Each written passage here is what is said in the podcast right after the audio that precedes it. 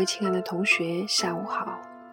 这里是 FM 四幺七八八幺流浪的魔法师，我是你们的主播懒惰的魔法师。马上就要中秋了，各位同学有没有安排好假期计划呢？好不容易有个短假，一定要给自己好好的放松一下。魔法师 最近实在有点忙。所以，能够有机会一个人躲在安静的房间里，在一片漆黑之中继续朗读我们的魔镜连载系列，就成了非常难得又宝贵的体验。现在，就让我的声音继续陪伴你们吧。这天下午。Jessica 急急忙忙来找我，她颤抖着递上一封信，邮戳是中国魔都。亲爱的宝贝佳宇，不知你在英伦近况如何？为父来信，一则致以关切问候，二来实在有件事情令为父很是困扰。近日收到英国来函。说你入院动堕胎手术，你的为人品行，我一向清楚了解。收悉此信，实在是晴天霹雳。倘若此事属实，那一定是遭遇了流氓弃物。是否已经报警？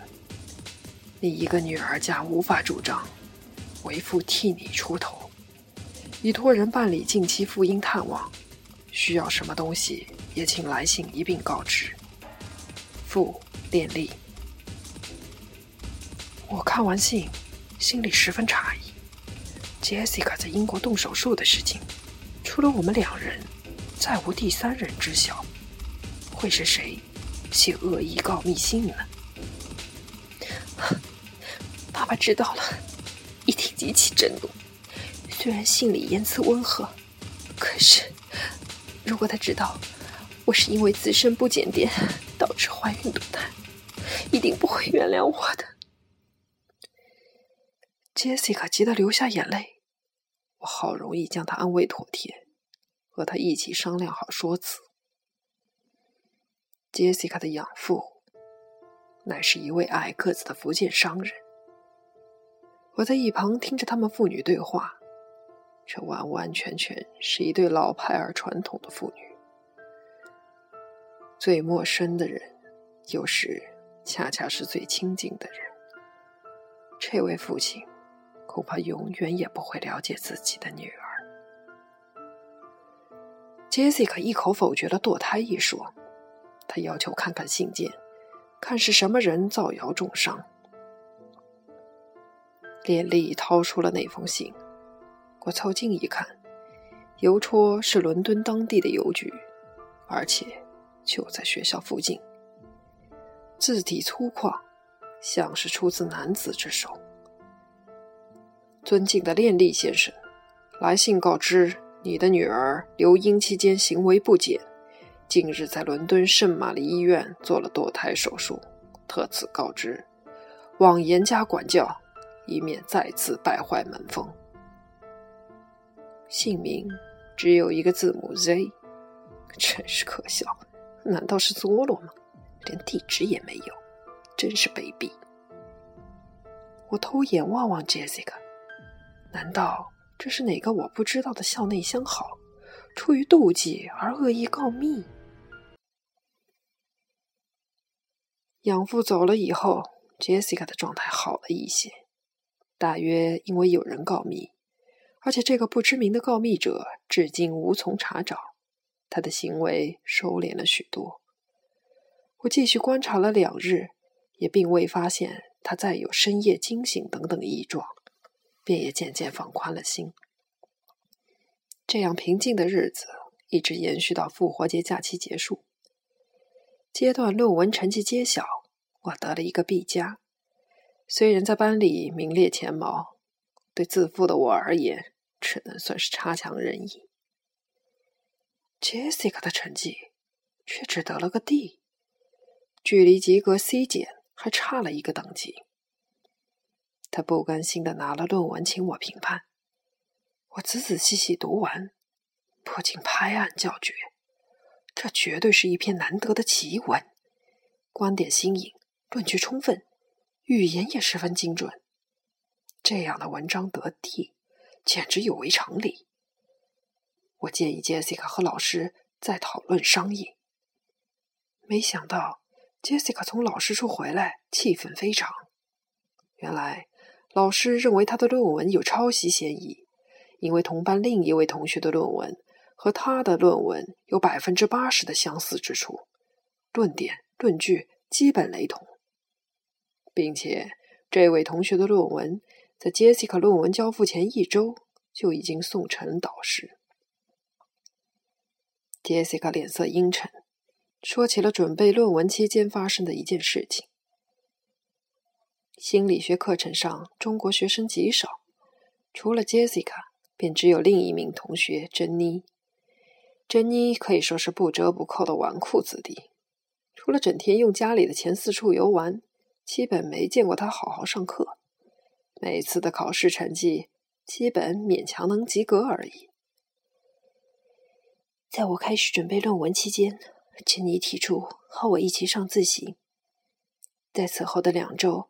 我们每天一起上下自习，讨论有关论文的准备情况。他每次都听得很专心，但我每每问及他自己的准备情况，他却总是含糊其辞。在我论文完成初稿，即将请语言中心的老师修改润色期间，珍妮找到我，要求看一看我的论文。他苦苦哀求，说只要看看我的框架结构和参考书目，因为他实在没有任何头绪。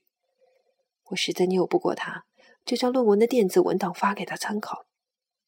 此后一周，正是语言中心为我的论文润色期间，珍妮将自己的论文交付了。那我们得找老师把情况说明白，这件事情一定要找学校调查清楚。抄袭是很严重的违规，说不定会影响到你毕业呢。Jessica 点点头，我先找珍妮谈一谈。这件事情，如果他自己肯承认，就简单多了。我自告奋勇陪杰西卡一同前往。珍，关于这次的季度论文，我想和你谈一谈。杰西卡开门见山说明来意，珍妮脸上顿时露出尴尬的神情。我更加认定这件事情必定是他理亏。你是为了成绩的事情来吧？坦率说，我是借鉴了一点你的信息。不过这篇文章主要是我自己的理解和创作，老师有偏好，我也没办法。但是你自己很清楚，这篇论文并不是你写的。假如当场对质，你肯定有很多内容无法对答，到时候真相就大白了。哼。当面对质，我看就不必了。我就靠这次论文拉点分数。